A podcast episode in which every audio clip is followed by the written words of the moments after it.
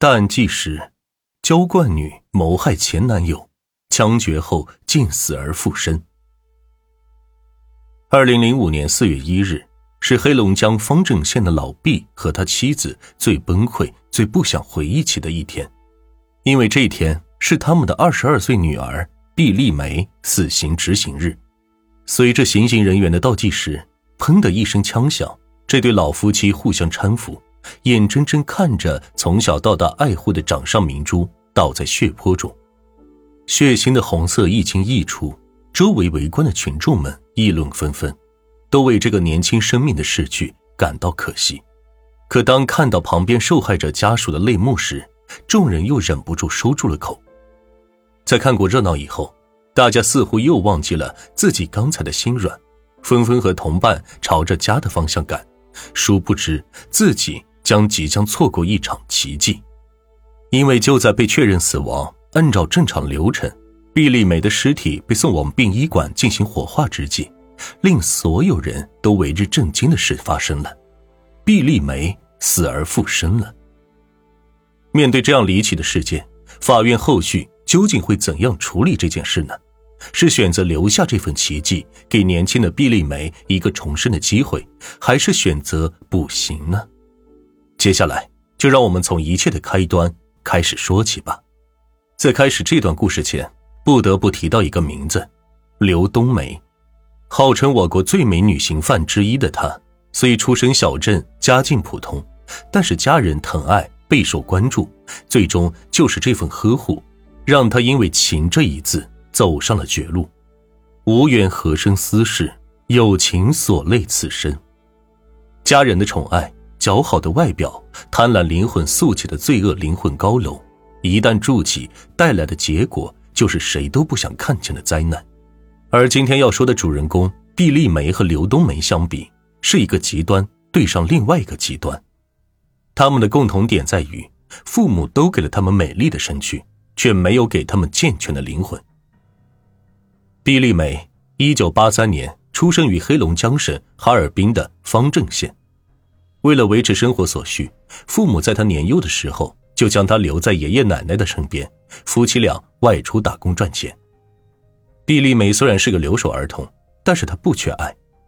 在那个年代，毕家全家人不仅没有重男轻女，还实实在在的将她捧在了手心里。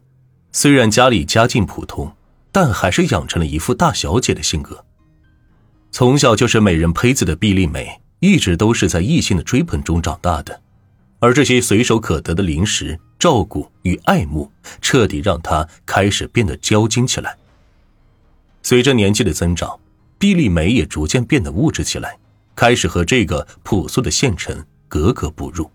更关键的是，毕丽梅经常将自己打扮的漂漂亮亮后。和各种各样的陌生男孩子约会。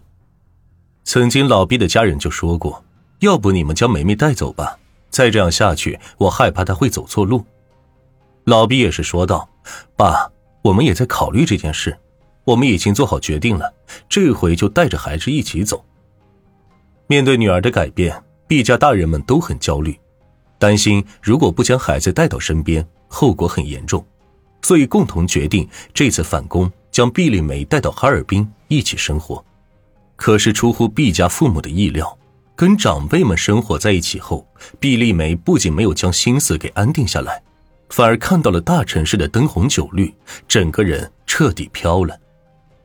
此时已经是高中生的他，每天考虑的都是怎样变得更加时髦，丝毫不想着自己的学业。终于在有一天，学校打来的电话，彻底破坏了毕家的平静生活。是毕丽梅的爸爸吗？我是他的班主任，您来学校一趟吗？我感觉有些事情还是早些和你们说比较好。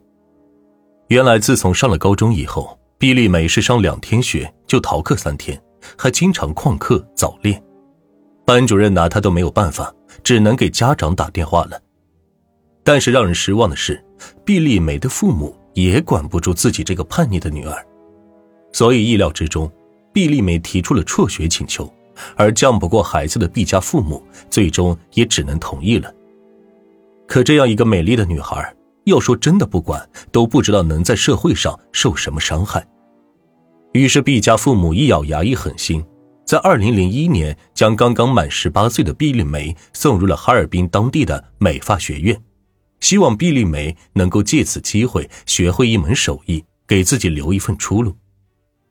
恰好毕丽梅本身就对美容美发比较感兴趣，所以进入学校以后也是比较用心的去学。接下来两年时间，她确实如同父母期待的一样，老实安分了。她剪头发、做造型的技术也经常受到老师的夸赞。可是只有毕家人知道，毕丽梅还是和以前一样叛逆。在二零零三年毕业后，父母为了她的前途，同时也担心自己看不住，女儿毕丽梅会再生祸端，于是一直想要让毕丽梅留在哈尔滨去理发店做学徒。或者在哈尔滨自己开个小店做生意，可毕丽梅并不同意，执意要回到老家方正县开店。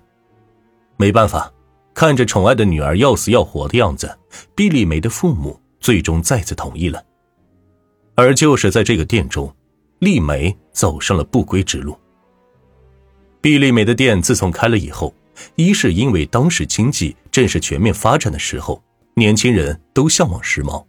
二是因为老板娘毕丽梅长相美艳，性格惹火，对于每个奔着她外表来店里的异性，她都来者不拒，因此理发店很快成了当地无业青年的常驻地。而就在这个期间，毕丽梅也迅速堕落了，看到顺眼的对象会随时进行交往，自己靠恋爱攒下了一些积蓄不说，每天都过着追求者围绕的生活。但他的心里很是空虚，因为他总认为自己在等待一份真正的爱情和一份光明的未来。而这个时候，店里来了一位男顾客，这位顾客和毕丽梅见过的所有男人都不一样，他外貌英俊，举止文雅，白净的脸上戴着一副眼镜，十分斯文。哪怕听说了这家理发店的传闻，他也没有对毕丽梅表现过鄙夷和不屑来。并且他还有一个好听的名字，叫做蒋来义。面对这个性格腼腆的男顾客，毕丽梅心里升起了浓浓的好奇心和久违的悸动。她主动挑起话题与之沟通，对方没有丝毫不耐烦的样子，这让毕丽梅的少女心跳个不停。而蒋来义举手投足间的大气，让毕丽梅给他下了两个标签，一个是大学生，一个是。富二代，这就是我心中的白马王子。这两个标签就是毕丽梅幻想的未来伴侣身上的特质，因此这次短暂相遇后，毕丽梅就沦陷了。她一边陆陆续续的和蒋来义继续约会，一边和父母宣告自己的爱情。她感觉自己在蒋来义面前就像公主一样被对方宠爱。毕丽梅还说，她每次说出的话。都特别有哲理，听起来就让人想要去崇拜和赞叹。蒋来义的形象在毕丽梅眼中越来越高大，终于在几个月后，两个人正式成为了情侣。他们每次的约会地点不定，感情一直很是甜蜜。可是这个时候，毕丽梅发现自己的男友好像并没有想象中的那么富裕，因为随着约会次数的增加，蒋来义不再出手阔绰。开始展现出省吃俭用的一面，更关键的是，有时候手头紧的时候，他连约会的费用都承担的比较困难，这一点让毕丽梅很是不满。最终，毕丽梅发现蒋来义家境十分普通，虽然是独生子，还是大学生，但也是家里人将房子卖掉才供出来的。毕业后，蒋来义因为父亲生病需要人照顾，回了老家。可是因为所学专业有限，找不到工作，只能在印刷店找了一份工作，月薪七百元。这份钱蒋来义自己和家里人花是绰绰有余，但是再加上一个花钱大手大脚的毕丽梅，就完全不够了。不过事情暴露后，毕丽梅虽然对男友很是嫌弃，但也没好意思分手，毕竟蒋来义对她百依百顺，省吃俭用也要给她钱花。而蒋来义确实喜欢这个美丽的女孩子，所以只能装作什么都不知道，继续将这段感情给维持下去。而此时，蒋来义却不知道，他的噩梦即将到来了。